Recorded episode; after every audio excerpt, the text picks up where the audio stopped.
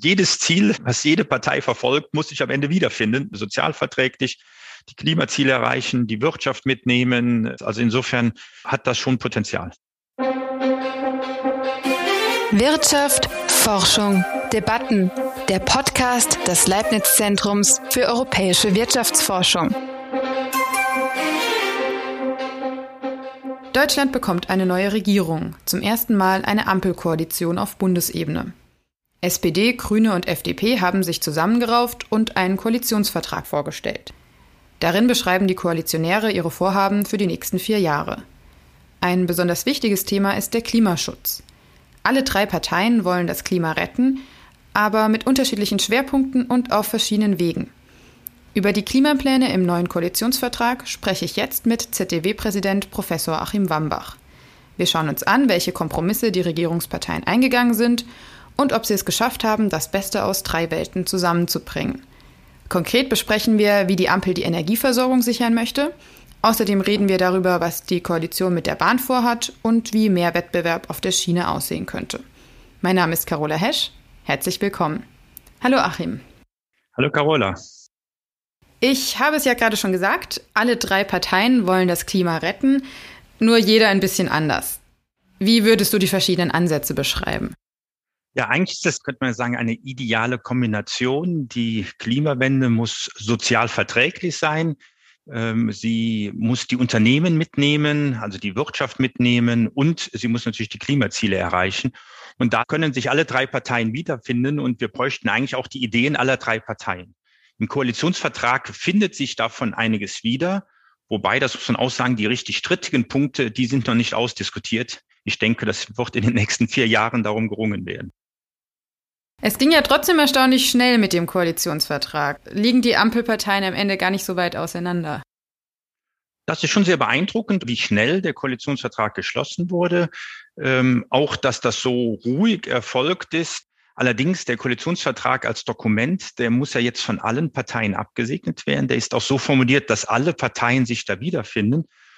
Was natürlich auch bedeutet, dass doch einige der Konflikte vertagt wurden und nicht jetzt im Koalitionsvertrag schon ausgehandelt wurden.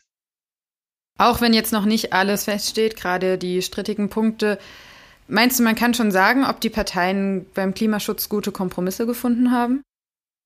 Also ich finde schon, das ist ein Klimakoalitionsvertrag. Der Klimaschutz ist auf allen Ebenen, findet er sich wieder. Das neue Instrument ist der Klimacheck, der eingeführt werden soll. Alle Gesetzesmaßnahmen sollen hinsichtlich ihrer Klimawirkung überprüft werden. Äh, das Wirtschaftsministerium wird erweitert auf ein Wirtschafts- und Klimaministerium, also bekommt noch zusätzliche Aufgaben. Die erneuerbaren Energien sollen stark ausgeweitet werden. Also es ist ein Klimavertrag, das muss man so sagen. Und ich glaube, das ist auch die Hauptkernaussage dieses, dieses Koalitionsvertrages. Dieser Klimacheck, was bedeutet der genau? Der Gedanke ist, dass jedes Gesetz, äh, jeder Gesetzesentwurf auf seine Klimawirkung und die Vereinbarkeit mit den nationalen Klimaschutzzielen hin überprüft wird. Die Grünen wollten ja ursprünglich ein Vetorecht dass man also jeden einzelnen Gesetzentwurf dann auch blockieren kann mit diesem Vetorecht. Soweit ist es nicht gekommen, aber es muss überprüft werden, es muss begründet werden und insofern kann man dann auch Einspruch erheben. Ähm, deswegen Klimacheck. Also es wird kontrolliert, ob dieser Gesetzentwurf klimaförderlich ist oder nicht. Schauen wir uns doch mal ein konkretes Thema an, und zwar die Energieversorgung. Das ist knifflig, weil es da drei Ziele gibt, die in einem Spannungsverhältnis miteinander stehen.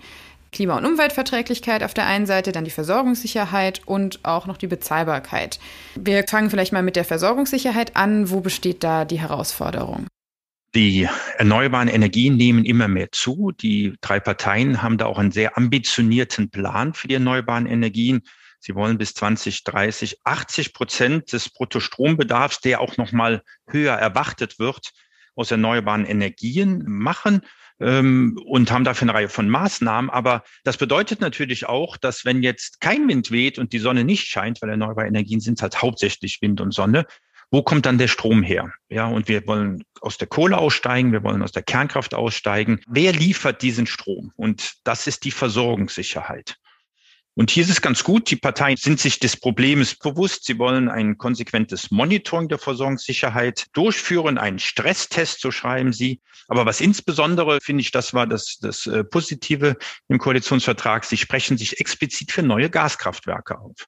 Gaskraftwerke sind die Übergangstechnologie. Diese neuen Gaskraftwerke sollen auch umstellbar auf klimaneutrale Gase werden, also sozusagen Wasserstoff verbrennen können. Aber dass wir neue Gaskraftwerke brauchen, das sagen alle Studien, das sagen alle Simulationen. Und jetzt ist es auch explizit im Koalitionsvertrag. Also das ist ein wichtiger Baustein für die Versorgungssicherheit. Wie kann man dann sicherstellen, dass diese Gaskraftwerke auch gebaut werden? Genau, das ist eigentlich die spannende Frage, also die zwei spannenden Fragen. Wir brauchen sie und dann, wie werden sie gebaut? Und ähm, hier gibt es tatsächlich ein Ringen und das ist im Koalitionsvertrag auch nicht gelöst. Das eine ist, dass man es anordnet und sagt, hier, jetzt wird hier mal gebaut. Und das letzte Gaskraftwerk ist auch auf Initiative der Versorger bzw. der Bundesnetzagentur gebaut worden, als ähm, Sicherheitskraftwerk sozusagen.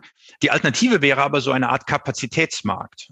Was steckt dahinter? Man zahlt nicht nur den Strom, den man kauft, so ist das jetzt in dem Energy-Only-Markt, also man kauft Strom ein an der Strombörse, sondern die Versorger müssten dann auch langfristige Verträge kaufen und sagen, ich kaufe jetzt schon Strom für in zwei Jahren und geliefert wird, egal ob Sonne scheint oder Wind weht. Sie müssen also Sicherheit einkaufen, ja, und man nennt das Kapazitätsmarkt, weil sie kaufen ja dann Kapazität zur Stromerzeugung ein, deswegen Kapazitätsmarkt. Und das gibt's in Frankreich, das gibt's in England, das gibt's in den USA. Also viele Länder haben so einen Kapazitätsmarkt, um diese Versorgungssicherheit herzustellen. Und Deutschland hat das noch nicht. Deutschland hat es noch nicht. Deutschland geht im Moment davon aus, dass dieser Energy-Only-Markt reicht. Also wenn man sein Geld an der Strombörse verdienen kann, dann hat man schon einen Anreiz, auch ein Kraftwerk zu bauen, weil an der Strombörse kann man ja dann den Strom verkaufen. So ein bisschen nervös sind sie schon, sonst gäbe es nicht einen extra Abschnitt zur Versorgungssicherheit. Und ich glaube, sie haben gute Gründe, etwas nervös zu sein, weil in dieser schnellen Transformation ohne klare Preissignale und Preisanreize wird kein Gaskraftwerk gebaut werden. Das wird jetzt ein wirtschaftlich tätiges Unternehmen nicht machen, wenn es nicht auch einen gewissen finanziellen Anreiz dazu hat. Jetzt steht im Koalitionsvertrag ja weder, dass solche Kapazitätsmärkte kommen, noch dass sie nicht kommen. Hältst du es für möglich, dass sich die Regierung darauf noch einigen wird? Also ich glaube, das wird das Thema nächsten, des nächsten Jahres sein. So viel Zeit hat die Regierung nicht, sich um Versorgungssicherheit zu kümmern. Mit dem Monitoring, das sie einführen will, mit diesem Stresstest, ist sozusagen der Pfad gelegt, dass dann auch Entscheidungen getroffen werden. Ja, und in unserem System, so wie der Energiemarkt aufgestellt sind, ist es eigentlich auch konsequent über so eine Form des Kapazitätsmarktes. Übrigens, es muss kein eigener Markt sein. Wenn man den Versorgern die verpflichtet, diese langfristigen Verträge zu kaufen, dann wird das auch die Versorgungssicherheit äh, sicherstellen. Also es gibt auch andere Methoden, aber das würde halt dann über den Markt laufen. Das würde nicht über den Staat laufen im Sinne von der baut die oder die Netzwerkbetreiber bauen die Gaskraftwerke zur Sicherheit, sondern die Versorger oder die Energieunternehmen bauen Gaskraftwerke, die sie dann auch im Strommarkt anbieten können. Was wäre der Vorteil, wenn die Versorger die bauen und nicht der Staat? Da sind so viele einzelne Entscheidungen da getroffen werden müssen. Wo wird das Gaskraftwerk gebaut? Wie groß wird das gebaut? Wann produziert es? Also die jetzigen, die gebaut werden, die dürfen nur in Notfällen produzieren.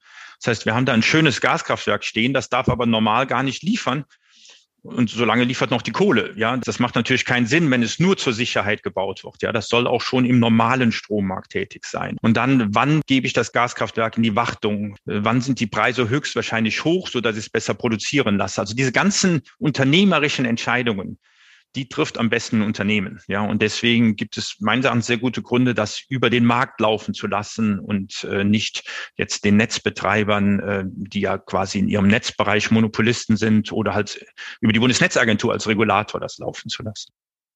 Ein weiteres Ziel in der Energiepolitik ist die Klima- und Umweltverträglichkeit. Und genau genommen sind das ja eigentlich zwei Ziele. Gibt es da Schwierigkeiten, denen sich die Ampel vielleicht auch noch stellen muss? Ja, ähm, zunächst ähm, sehr ambitionierte Ziele. Zwei Prozent der Landesflächen sollen für die Windenergie ausgewiesen werden.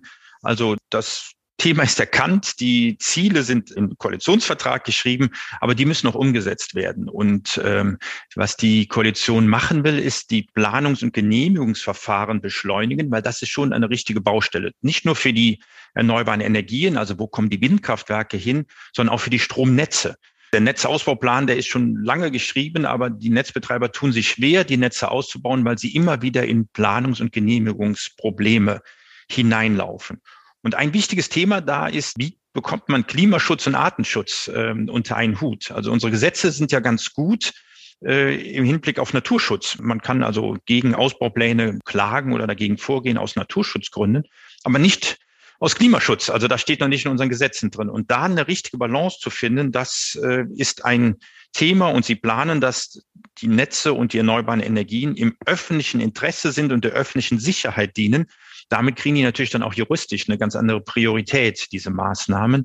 Ich glaube trotzdem, dass das eine Diskussion sein wird, weil die Gemeinden sind ja nicht dagegen jetzt nur rein aus Naturschutz, weil die da seltene Tierarten schützen wollen, sondern auch, weil sie sich stören weil so ein Stromnetz natürlich auch den Hauswert verringert und so eine Windanlage in der Nähe des Hauses verringert auch den Hauswert. Also hier sind auch äh, wirtschaftliche Interessen stehen dahinter und auch der Lärm, also Gesundheitsinteressen. Insofern ist es wichtig, die Planungs- und Genehmigungsverfahren anzupacken. Es ist aber auch wichtig, den Dialog weiterzuführen, dass wir nicht jetzt in lauter regionale Konflikte hineinlaufen. Das dritte wichtige Ziel ist die Bezahlbarkeit. Was will die Ampel tun, damit Energie auch weiterhin erschwinglich bleibt, gerade vor dem Hintergrund, dass eben sehr viel investiert werden muss und das auf Erneuerbare umgestellt werden soll? Genau, die Bezahlbarkeit ist eigentlich aus zwei Aspekten wichtig. Zum einen für die Haushalte. Der Strom ist ein wichtiger Bestandteil. Und wenn wir jetzt die Heizung auch noch auf Strom umstellen und Autofahren auch auf Strom umstellen, dann wird es umso wichtiger, dass der Strom bezahlbar bleibt und natürlich für die Unternehmen. Der Stromverbrauch, äh, jetzt nehmen wir an, BSF ist ja hier in der Nähe, der ist immens, ja. Und wenn der Strom nicht mehr bezahlbar ist, dann werden die auch nicht mehr hier investieren, sondern halt in ihren Werken im Ausland. Deswegen ist es gut, dass im Koalitionsvertrag steht, dass die Bundesregierung dafür Sorge tragen wird, dass die Wirtschaft wettbewerbsfähige Strompreise für Industrieunternehmen am Standort Deutschland bekommt. Also das haben Sie im Blick aber auch die Haushalte. Und ein wichtiger Schritt ist, dass sie die EEG-Umlage abschaffen wollen vom Strompreis und das aus Steuermitteln zahlen wollen. EEG-Umlage ist die Umlage, die wir alle zahlen im Strompreis für die erneuerbaren Energien. Ähm, die erneuerbaren Energien, die in den letzten 20 Jahren gebaut wurden, die bekommen einen fixen Betrag pro Strom, den sie ins Netz einspeisen. Und diesen Betrag, den die bekommen, das geht in die EEG-Umlage ein. Und die zahlen wir alle. Und das ist schon ein substanzieller Anteil des Strompreises. Und der soll jetzt rausgenommen werden. Und das ist eigentlich ein sehr guter Vorschlag, weil Strom ist im Vergleich zu den anderen Energiesorten zu teuer. Und wenn ich jetzt mein Auto mit Strom tanken soll, also die Batterie beladen soll, dann muss der Strom auch günstig sein, weil sonst ist es immer noch günstiger, mit Benzin oder Diesel zu fahren. Und dasselbe gilt für Heizen im Gebäude, wenn wir da auch da auf Strom umstellen wollen ähm, oder strombasierte Heizungen, dann muss auch der Strom bezahlbar sein. Gleichzeitig setzt die Regierung ja auch auf einen CO2-Preis. Der könnte ja auch wieder dazu führen, dass die Energiepreise ansteigen, oder? Ja, also wir haben ja zum einen den Emissionszertifikatehandel in Europa und der gibt einen CO2-Preis für den Strom, also für den Energiebereich und die Industrie. Und Deutschland hat noch einen eigenen zweiten Zertifikatehandel für Gebäude, also Wärme und äh, Verkehr, also Benzin und Diesel. Und der CO2-Preis im Stromsektor, der liegt jetzt ungefähr bei 60 Euro. Und hier hat die Koalition gesagt, da soll er auch nicht runterfallen. Also die 60 Euro, wenn der da stärker runterfällt, dann machen wir Maßnahmen, so dass er eigentlich doch 60 Euro und höher ist. Und das ist schon eine klare Aussage. Eine gute Aussage, weil der CO2-Preis ist das marktwirtschaftliche Element, um diese Maßnahmen auch zu steuern. Die Klimaproblematik taucht in der Wertschöpfungskette auf allen möglichen Ebenen aus. Und es ist ganz schwierig zu sagen, also hier, das ist in dem Bereich sauber und das ist weniger sauber der Preis, der gibt das an, so dass man genau weiß, also wenn ich hier dieses Produkt kaufe, das ist umweltverschmutzender erzeugt worden, deswegen ist ein höherer CO2-Preis drauf. Ja, und das, das finde ich eine sehr gute Maßnahme, aber die führt natürlich dazu, dass der CO2-Preis den Strom, solange wir noch so viel mit Kohle und Gas produzieren, den Strom verteuert. Und eine Kompensation ist, dass man die EEG-Umlage senkt. Also das äh, hilft den Haushalten, weil dadurch wird der Strom jetzt wiederum günstiger. Also hier wird er teurer, da wird er günstiger. Aber es ist auch in der Diskussion, dass man die Einnahmen, die man generiert jetzt mit dem zweiten Zertifikatehandel, dass man diese Einnahme den Haushalten zurückgibt. Ich glaube, das wird eine Diskussion sein. Ich fürchte, dass die Haushalte der Bundesregierung nicht so viel Spielraum haben, dass man da viel zurückgeben kann. Aber es ist ganz wichtig zu überlegen, wie kann man diese Energiewende auch sozialverträglich hinbekommen. Also die Ampel hat alle drei Ziele im Blick. Genau. Und das macht es so schwer. Die Energiewende wenn sie nur zwei Ziele hätten, wäre es vermutlich viel einfacher, aber man muss halt an alle Dimensionen denken. Und insofern ist es vielleicht gar nicht so schlecht, dass hier auch alle drei Parteien dabei sind, weil jedes Ziel, was jede Partei verfolgt, muss sich am Ende wiederfinden, ja, äh, sozialverträglich, die Klimaziele erreichen, die Wirtschaft mitnehmen. Also insofern ähm, hat das schon Potenzial. Beim Klimaschutz spielt ja nicht nur die Energieversorgung eine wichtige Rolle, sondern auch die Mobilität. Und eine klimafreundliche Art zu reisen ist das Bahnfahren. Gleichzeitig gibt es aber immer wieder Beschwerden, die Bahn sei nicht pünktlich genug, die Tickets seien zu teuer und trotzdem kostet die DB uns Steuerzahler ein Vermögen. In ihren Wahlprogrammen haben die Ampelparteien ja unterschiedliche Reformvorschläge für die Bahn formuliert. Worauf haben sich die Koalitionäre jetzt denn geeinigt? Also die erste Aussage ist, die Bahn ist ihnen sehr wichtig. Der Güterverkehr soll sich stark äh, steigern und die Verkehrsleistung im Personenverkehr soll sich bis 2030 sogar verdoppeln. Ähm, und ähm, das ist schon auch sehr ambitioniert. Ähm, die, die Frage ist, wie bekommt man das hin? Und das eine ist natürlich mit mehr Geld, also mehr Geld für die Schiene, Schienenausbau ähm, und dass es auch attraktiver wird, über besseren Schienennutzung die Bahn zu benutzen. Ähm, da darf man sich aber keine Illusionen hingeben. Also so ein Schienenbauprojekt dauert auch seine Zeit. Also jetzt in den nächsten Jahren werden die auch was hinbekommen, aber das ist schon ein dickes Brett. Das andere ist aber die Frage, ob der Konzern, so wie er da ist, richtig aufgestellt ist. Und ähm, hier hat die Koalition auch Vorschläge gemacht. Äh, sie will den Konzern erhalten, aber, und das halte ich eigentlich für sehr vernünftig, dass man den Infrastrukturteil, den klammert man sozusagen aus. Was ist Infrastruktur? Das ist die Schiene, das sind aber auch die Bahnhöfe äh, und Teile des Servicebereiches. Und äh, die werden in eine eigene gemeinwohlorientierte Infrastruktursparte zusammengelegt, also quasi ein eigenes Unternehmen, das auch die Gewinne behält. Die muss die Gewinne nicht abführen an den Großkonzern. Und äh, das, glaube ich, ist ein erster wichtiger Schritt, um sauber zu trennen, was ist denn hier Infrastruktur? Die ist ja nicht nur für die Deutsche Bahn AG, sondern die ist ja auch für die Wettbewerber da, diese Infrastruktur. Auch Flixtrain fährt in einen Bahnhof rein und braucht die Bahnhofsdienste. Ja. Und was ist eigentlich der Teil der Deutschen Bahn AG, der im Wettbewerb steht, nämlich der, der halt im Fernverkehr tätig ist und im Regionalverkehr tätig ist? Also es soll Wettbewerb geben zwischen der Bahn als Zugbetreiberin und anderen Anbietern wie Flixtrain, aber die Bahnhöfe und die Schienen sollen dabei außen vor bleiben. Ja, die sind ja nicht im Wettbewerb. Wenn ich im Bahnhof nach Mannheim reinfahre, dann kann ich ja nicht sagen, dann fahre ich lieber nach Heidelberg, weil da ist es günstiger, sondern dann muss ich ja in den Bahnhof reinfahren. Also der Teil der Bahn wird immer Monopolist sein und der muss auch gut reguliert werden. Das macht auch die Bundesnetzagentur. Das Problem ist ja, dass das alles in Hand der Deutschen Bahn AG ist. Und dann hat man immer Sorge, dass die wenn die sagt, welcher Zug darf denn zuerst reinfahren, ihre eigenen Züge nimmt, ja, bevor sie die von den Wettbewerbern nimmt. Oder wenn sie Tarife nimmt, natürlich sagt sie nicht, für mein eigenes Unternehmen sind die Tarife günstiger, aber die kann zum Beispiel sagen, wer mehr als zehn Züge pro Tag reinfährt, die sind günstiger. Und die Wettbewerber haben halt nur einen Zug, der in so einen Bahnhof reinfährt. Ja, also das, diese Diskriminierung, die ist das Problem. Und hier ist jetzt schon mal ein wichtiger Schritt, dass man sagt, diesen, diesen monopolistischen Teil, also den Infrastrukturteil, den machen wir in ein eigenes Unternehmen. Ich glaube, es wäre wichtig, dass man auch sagt, und dieses eigene Unternehmen darf auch nicht mit Managern des anderen Unternehmens besetzt sein, ja, damit diese Diskriminierung äh, nicht, nicht mehr vorkommt. Also was im Koalitionsvertrag steht, ist, die haben, die möchten einen integrierten äh, Arbeitsmarkt haben, äh, also einen konzerninternen Arbeitsmarkt, so dass wenn man als Schaffnerin tätig ist, dann auch mal in den Servicebereich, also in den Bahnhofbereich wechseln kann zum Beispiel. Ähm, das ist auf der Arbeitnehmerebene auch gut vorstellbar, aber auf der Managementebene, weil die treffen die Entscheidungen, da finden die Diskriminierungen statt. Da gäbe es gute Gründe, so Chinese Walls dann auch einzuziehen. Und dieser Schritt hier, dass dieser Infrastrukturbereich eine neue gemeinwohlorientierte Sparte wird, die ihre Gewinne behält, ist dann schon mal ein erster Schritt in die Richtung. Was auch im Koalitionsvertrag drin steht, ist, dass ein Deutschlandtakt kommen soll. Was ist denn damit eigentlich gemeint?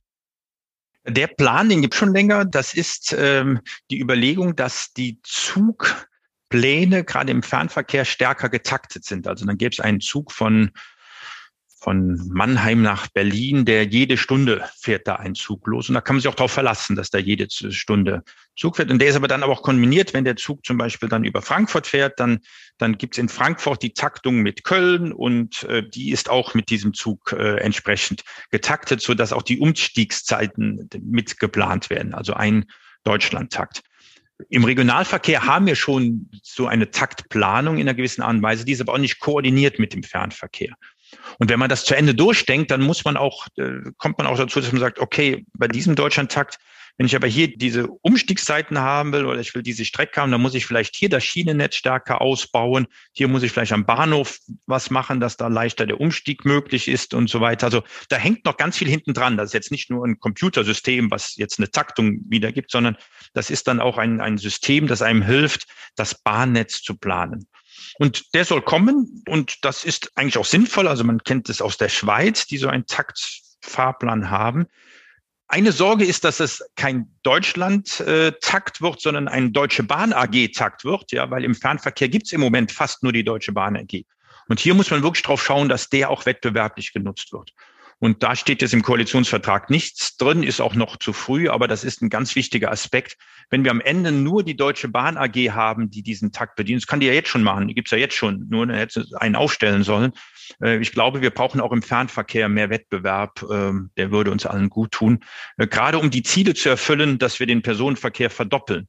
Das geht am besten über eine wettbewerbliche Struktur. Wie könnte so eine wettbewerbliche Struktur dann aussehen? Naja, was man machen könnte, wäre, dass man sagt, äh, wenn wir diesen Taktfahrplan haben, dass wir dann die einzelnen Frequenzen in eine Vergabe geben, so wie jetzt beim Regionalverkehr. Beim Regionalverkehr wird ja ausgeschrieben, wer bedient das Gebiet Berlin ja, für die nächsten 15 Jahre oder 10 äh, oder 20 Jahre, je nachdem, wie lang die Zeiträume sind. Und hier könnte man sagen, wer bedient die Strecke Hamburg-München um 10 Uhr, wer bedient die Strecke um 11 Uhr, wer bedient diese Strecke um 12 Uhr. Und dann gäbe es Wettbewerb um diese Taktfahrzeiten. Und äh, ich glaube, das wäre insofern ein Riesenvorteil gegenüber heute. Jetzt muss ein Wettbewerber, wie jetzt Flixtrain ist ja eingestiegen, der bedient dann mal eine Strecke zu einem Zeitpunkt. Ja, ähm, und äh, hier könnte man aber dann sagen, okay, ich kaufe mir ein Paket. Also ich ersteigere mir ein Paket. Ich bediene nicht nur diese eine Strecke, sondern ich bediene diese eine Strecke fünfmal am Tag und gleichzeitig bediene ich die Strecke Stuttgart, äh, München noch mit dabei. Also ich kaufe ein Gesamtpaket und ich kann sicher sein, zur selben Zeit fährt nicht die Deutsche Bahn AG, weil ich habe ja den Takt ersteigert. Jetzt muss man auch Sorge haben, wenn hier eine Strecke erweitert wird, dass dann die Deutsche Bahn AG auch ihr sozusagen ihr Angebot da verbessert und ähm, das wäre dann hier nicht mehr der Fall. Also insofern könnte so eine Versteigerung dieser Taktfrequenzen, ähm, die könnte wirklich einen wettbewerblichen Impuls geben. Würde es nicht ein, ein großes Chaos bedeuten, wenn jetzt verschiedene Anbieter auf der Schiene miteinander konkurrieren würden mit verschiedenen Preisen? Ja, also im Flugverkehr kennen wir das, ja, und das ist jetzt kein Chaos im Flugverkehr, ja, da bucht man bei dem einen oder anderen. Dann kommt aber hinzu, das ist auch in der Überlegung, ob man dann zum Beispiel die Tickets gegenseitig anerkennen lässt. Also wenn der eine Zug Verspätung hat, darf man dann den anderen Zug nehmen. Ist noch nicht ganz klar, was da die richtige Lösung ist. Also wenn man zum Beispiel von äh, nach Paris fährt oder nach Brüssel, kann man ja auch den Thalys nehmen. Und da kann man nicht einfach von dem Thalys auf dem ICE umsteigen oder umgekehrt. Aber das hat bisher auch geklappt. Ja, also das, äh, dann muss man halt mal eine halbe Stunde länger warten, ja, wenn man den Einzug verpasst hat oder der äh, eine Verspätung hat. Also insofern wird man das sehen. Also diese Gedanken sind aber da. Im Regionalverkehr kennen wir das schon. Regionalverkehr gibt es diese Tarifverbünde, so dass ich mein Ticket auch in anderen Regionalverkehrsbereichen nutzen kann. Die haben sich geeinigt darauf. Dann gibt's fließen auch Zahlungen zwischen den Unternehmen. Also da kennen wir das. Das ist also nicht ausgeschlossen, dass wir das im Fernverkehr dann auch haben würden. Viele Menschen fürchten ja auch, dass mehr Wettbewerb bei der Bahn zu höheren Preisen und schlechterer Anbindung führen würde, weil die Unternehmen dann darauf aus sind, Profit zu machen. Teilst du diese Sorge oder was würdest du dazu sagen? Ja, eigentlich sind wir der festen Überzeugung, dass Wettbewerb dazu führt, dass Unternehmen kostengünstiger arbeiten, dass sie bessere Qualität anbieten, Also dass sie zu günstigeren Preisen führen und höherer Qualität. Und ich will den Vergleich schon in Teilen des Flugverkehrs. Also der Flugverkehr in Deutschland ist fast nur Lufthansa, ja, aber der internationale Flugverkehr, da herrscht ein sehr starker Wettbewerb. Und jetzt kann man sich beschweren, dass die Tickets so billig sind, um nach Mallorca oder nach Rom zu fliegen.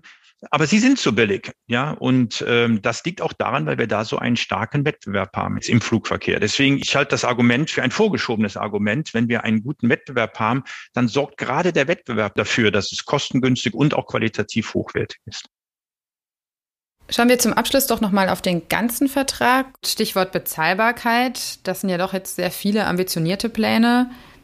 Meinst du, der Haushalt macht da mit? Ja, das ist die große Frage des Koalitionsvertrags. Wie sieht die Finanzierung des gesamten Programms aus? Ich muss man ein bisschen schauen. Also das andere Thema des Vertrags ist ja auch die Digitalisierung und der Breitbandausbau. Das machen die Unternehmen schon selber oder jetzt im Strombereich den Netzausbau.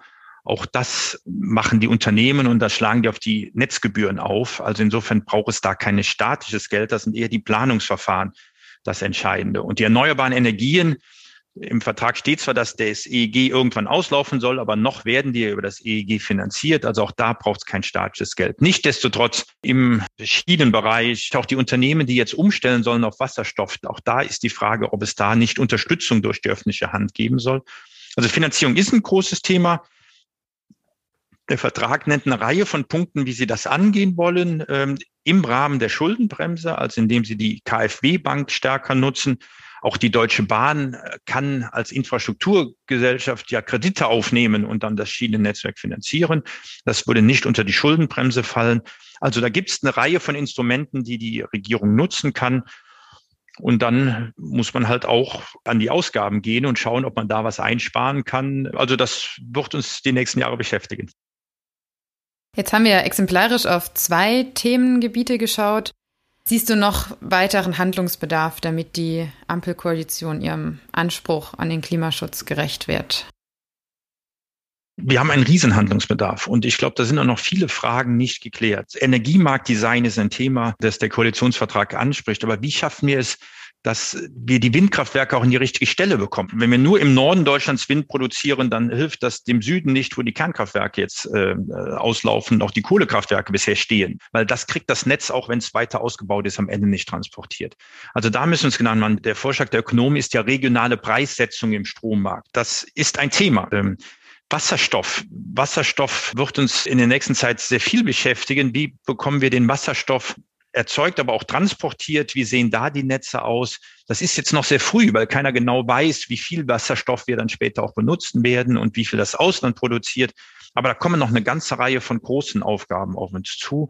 Äh, wie bekommen wir die Unternehmen dazu, dass sie auch Gewinne machen können mit erneuerbaren Energien oder mit der Umstellung auf, auf äh, nachhaltige Produktion?